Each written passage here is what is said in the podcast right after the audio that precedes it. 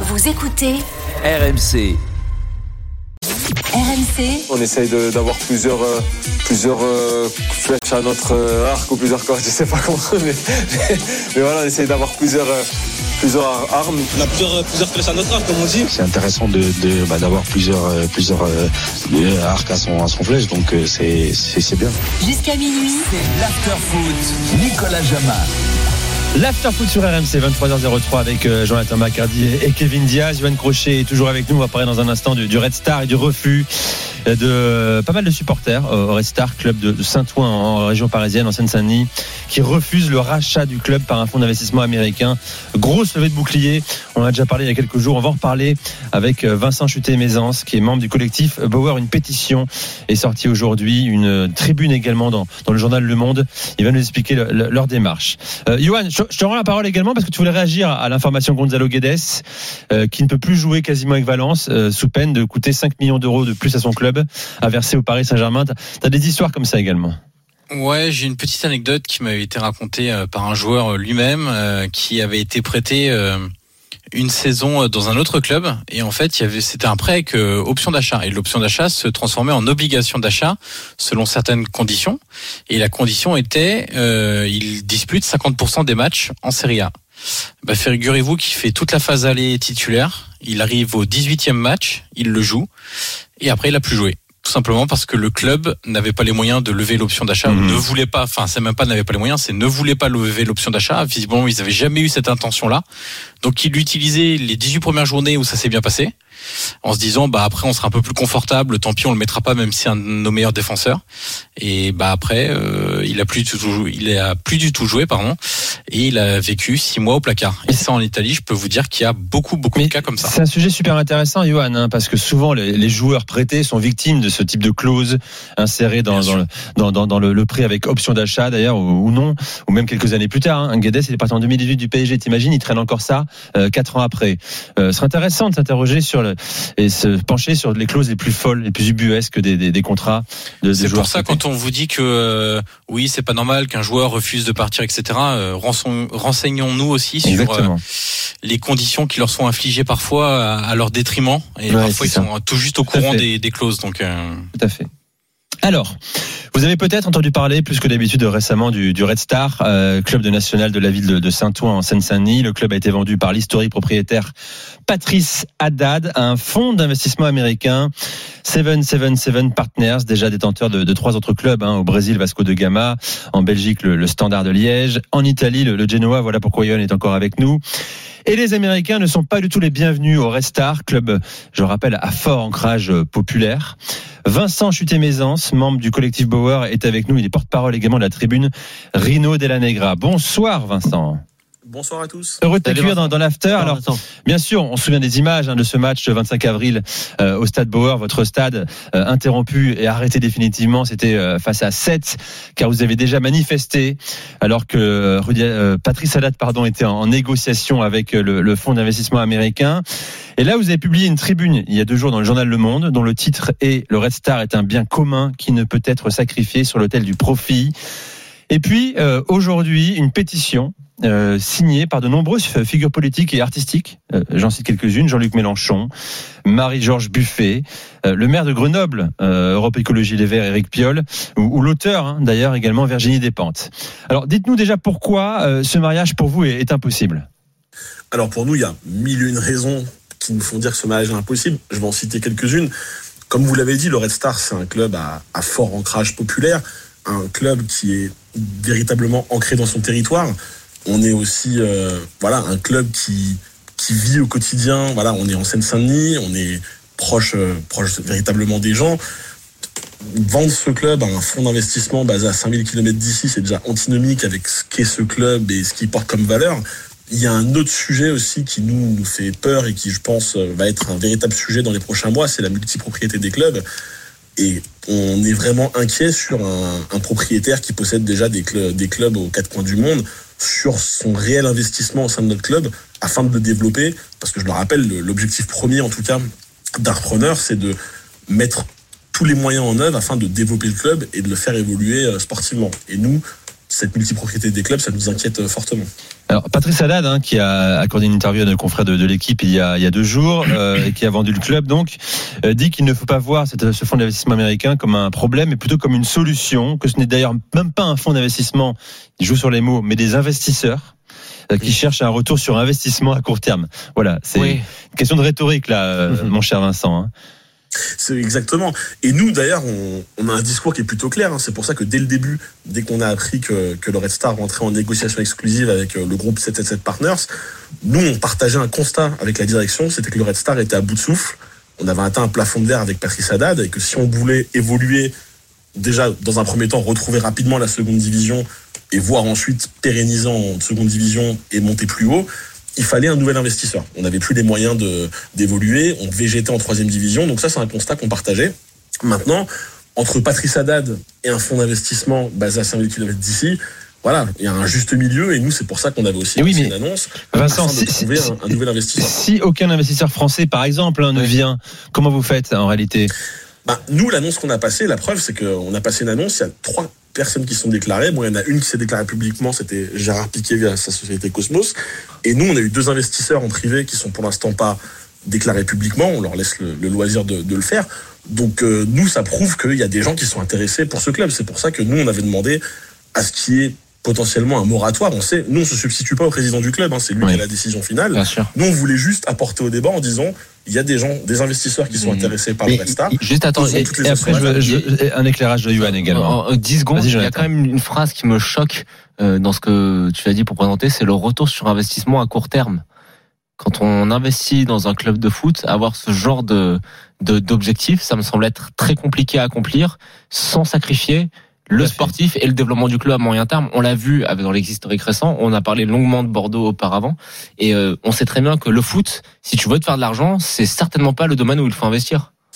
Non, mais après c'est aussi pour euh, pour on va dire euh, euh, un, un système, une stratégie plus plus globale. Mais euh, mais mais juste moi j'ai quoi, ça, plus global bah, plus, plus global, c'est-à-dire que c'est pas que ce que tu vas faire sur le terrain, c'est ce que tu vas développer, c'est la marque, c'est euh, le Mais c'est pas merchandising. ça, qui- c'est pas ça qui rapporte, euh, qui qui fait le, le gros du chiffre d'affaires d'un club et qui permet d'avoir un retour sur investissement à court terme. Moi, ce qui me choque, c'est le à court terme. Oui, mais à court terme, Ah. c'est pas c'est pas demain. Ils sont en national. Ils vont pas. Ils savent très bien qu'ils vont pas vendre des maillots avant d'être en Ligue 1. Donc euh, quand ils- eux, peut-être que leur court terme, Ça, toi, ça, c'est- ça te c'est choque pas quand on parle d'investisseurs dans le foot de parler de Tu as raison, c'est une concession de Patrice Haddad finalement quand il dit ça.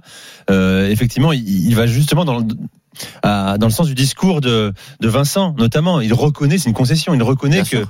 ils veulent tout de suite gagner de l'argent, rapidement gagner de l'argent. Oui, mais rapidement, ça veut dire quoi? C'est Dans la prochaine. Bah dans le trading, voilà, par Oui, exemple. mais- oui, mais dans le trading, c'est c'est compliqué. Après, il y a, il y a deux choses. Il y a soit les gens qui investissent dans le foot, qui n'y connaissent absolument rien, qui, comme Jonathan dit, euh, veulent. euh, mais ça, c'est peut-être Johan qui pourra nous parler de ce qui se passe en Italie. Mais c'est il y a des investisseurs en effet qui rentrent dans le foot, ils n'y connaissent absolument rien. Ils croient que c'est parce que tu vas acheter un joueur. Tu, tu vas prendre Ouais. un joueur national, tu vas le vendre en Ligue 1, donc tu vas te faire 3 millions sur lui, ou tu vas prendre un Suédois, tu vas le revendre en Italie, tu vas prendre 5 millions. Ça, c'est clair que ça, c'est euh, c'est fabulé. Mais juste, je disais, et j'avais une question pour Vincent. Bon, le Red Star, moi je suis de la région parisienne, j'ai joué contre le Red Star, vous étiez en DH dans les années 2000, donc je sais d'où vous venez, euh, je vous ai vu revenir au plus haut niveau, en tout cas en Ligue 2, puis redescendre, etc. Il y a un constat que je partage avec avec vous, c'est que clairement il y a besoin d'autre chose et il y a besoin de de sang neuf ou d'argent en frais. Euh, ça c'est clair. Maintenant, c'est là où je vais aller dans le sens de euh, de, euh, Nicolas de Nicolas. de Nicolas, euh, il y a un moment, euh, hier, on avait quelqu'un qui nous a bien expliqué que si les fonds ouais. d'investissement arrivent en France, c'est aussi parce qu'il n'y a pas de Français capables, voire même d'Européens capables ou euh, qui veulent reprendre nos clubs. Donc il y a un moment, malheureusement, quand tu veux passer, faire passer un cap à ton club, même si tu es le Restar et que tu es un club très particulier, que tu es un très beau club avec une belle histoire, bah, il y a un moment, tu te tournes vers ceux qui peuvent euh, t'aider, quoi, ou qui peuvent te permettre de passer ce cap. Vincent. Bah, moi, je pense pas que ce soit pour ça la, la raison des, des- la venue des fonds d'investissement dans le football français. Je pense que il y a eu aussi une décote de la valeur des clubs avec le Covid, avec fait. le, Oui. le On média parle de clubs très endettés en. France. Hein, ouais. Donc, je pense réellement qu'il y a eu une décote de la valeur des clubs et que quand on parle de fonds d'investissement, effectivement, il y a des belles affaires à faire dans le football français. Moi, je pense que c'est pour ça y a Mais pourquoi ces belles affaires, les Français veulent pas les qui faire investissent dans le football français? Bah si, ils les font, regarde. En tout cas. Ah, tu parles des investisseurs français. Pourquoi les investisseurs français ou voire même européens ne veulent pas faire ces affaires ou n'arrivent Bah, pas à faire ces affaires? Bah nous justement, et je le dis, j'espère qu'ils se déclareront publiquement, mais nous on a eu des retours d'investisseurs français qui étaient intéressés par le Red Star, Oui. avec euh, avec des, des offres Bon. solides. Donc Le euh, problème, je Vincent, c'est que- qu'il semble être trop tard là. Je ne sais pas si vous pensez faire euh, infléchir la position de, de Patrice Haddad, mais le club est, est vendu. le, le club est vendu aujourd'hui, donc la position de Patrice Haddad, de toute façon, il a vendu le club. Nous maintenant, le, le discours qu'on tient, c'est qu'on souhaite qu'il s'en aille le plus rapidement possible du club, donc y ait la possibilité pour un autre investisseur de racheter le club. Euh, je me tourne vers Ivan Crochet qui lui euh, connaît euh, avant nous, euh, connaissait avant nous euh, 777 Partners. Je vous le disais qu'il détient également le, le club du Genoa en Italie. Euh, Qu'est-ce qu'a fait comme travail euh, ce fonds d'investissement américain? Est-ce que quelques années après son arrivée, on, on estime qu'il a été euh, aussi clairvoyant que d'autres clubs hein, détenus par un fonds d'investissement comme à Toulouse par exemple, qui a très bien bossé? Alors, euh, ils sont arrivés à l'automne, donc Ah, c'est oui, ils sont pas arrivés si longtemps récemment, que ça. Donc c'est très récent. Euh, ils n'ont pas pris que des bonnes décisions, mais ça, j'ai envie de dire, c'est pas une question de fonds d'investissement ou de. Moi, je peux vous citer aussi des propriétaires italiens qui prennent beaucoup de mauvaises décisions. Euh, ils ont, ils essayent de structurer le club. Ça, c'est la priorité. Ils ont mis un directeur sportif très intéressant, Johannes Sports, un Allemand euh, très coté, qui travaillait aux, aux Pays-Bas, qui passait par euh, Red Bull, euh, quelqu'un de très jeune, très dynamique, qui travaille avec euh, euh, toutes les technologies modernes, une vision assez moderne. Ils ont choisi un entraîneur. Alors après avoir laissé Ballardini après leur, leur arrivée, après avoir nommé Shevchenko, qui était pour le coup vraiment une des plus mauvaises décisions qu'ils ont prises depuis leur arrivée. Ça n'a pas duré longtemps, ça a duré de mémoire, je crois, neuf matchs. Et ensuite, ils ont mis Blessing, passé par la Galaxy Red Bull également, euh, qui a donné une vraie identité de jeu à cette équipe. Euh, donc ça, c'est pour le sportif. Sur le plan économique, il y a beaucoup de pertes pour le moment, mais ça, on peut pas imputer ça forcément à à, à 777 Partners parce qu'ils sont arrivés en cours de saison et que déjà il y avait énormément de dettes dans dans, dans le club. Euh, il y a une bisbille aussi avec l'ancien président Enrico Preziosi. Au début, c'était l'amour fou, et puis maintenant, euh, c'est très compliqué. Ça risque de se régler devant les, les tribunaux. Euh, mais ça, Preziosi est aussi pour euh, pour quelque chose. Euh, après, c'est vraiment sur sur les structures. Moi, si vous voulez en savoir un peu plus et plus longuement, on n'aura peut-être pas le temps à la radio, mais moi, je les ai interviewés. Euh, enfin, en tout cas, j'ai interviewé Oui. la personne qui est en charge des investissements dans le sport.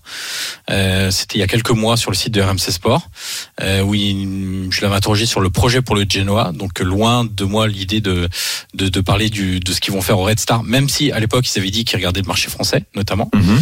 Euh, il y a, vous savez, quand les, les des sociétés d'investissement, des investisseurs ou des fonds d'investissement étrangers arrivent euh, dans un club, la première question qu'il leur est posée souvent, c'est le stade.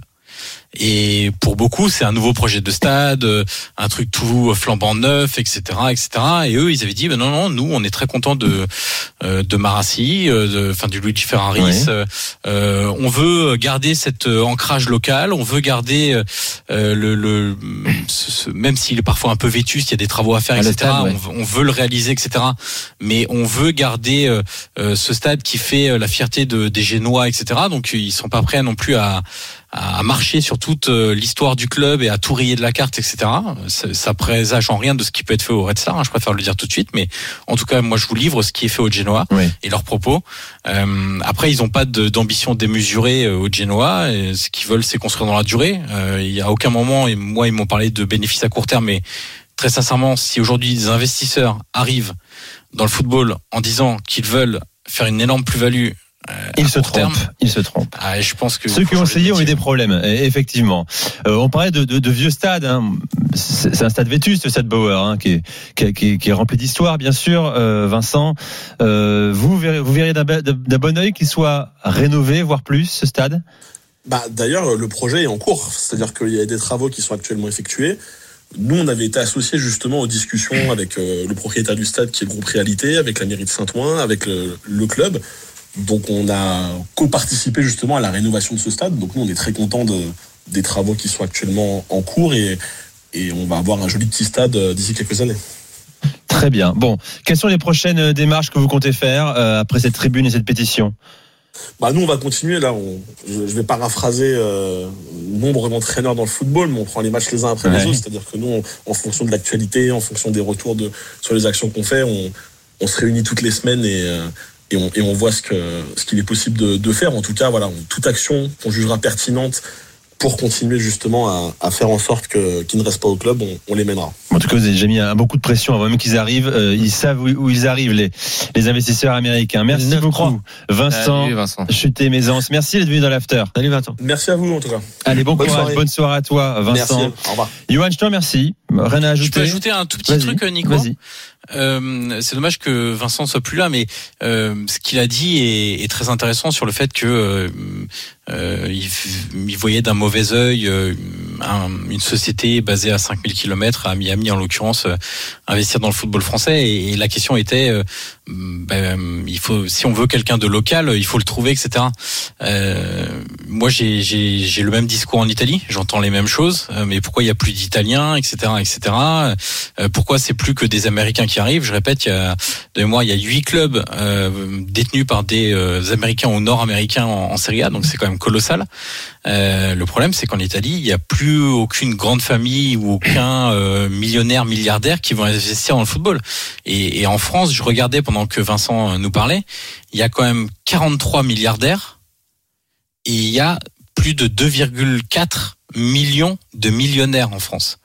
Donc l'argent est là quelque part si on veut consommer Mais le produit foot, ne les intéresse plus.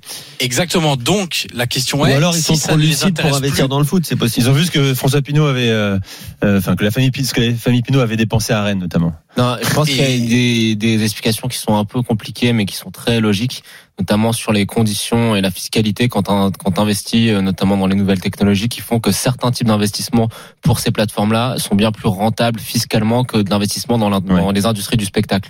Bon, ça serait Mais très compliqué, si- très long à expliquer. Mais mais si la question est simplement une question de, de rentabilité, Jonathan, De ça fiscalité. veut dire que ils sont ouais de fiscalité ou de rentabilité, donc de hein. d'incidence sur ta Ouais. rentabilité en l'occurrence. Ouais. Euh, ben, sont-ils si différents que ça des sociétés d'investissement étrangères?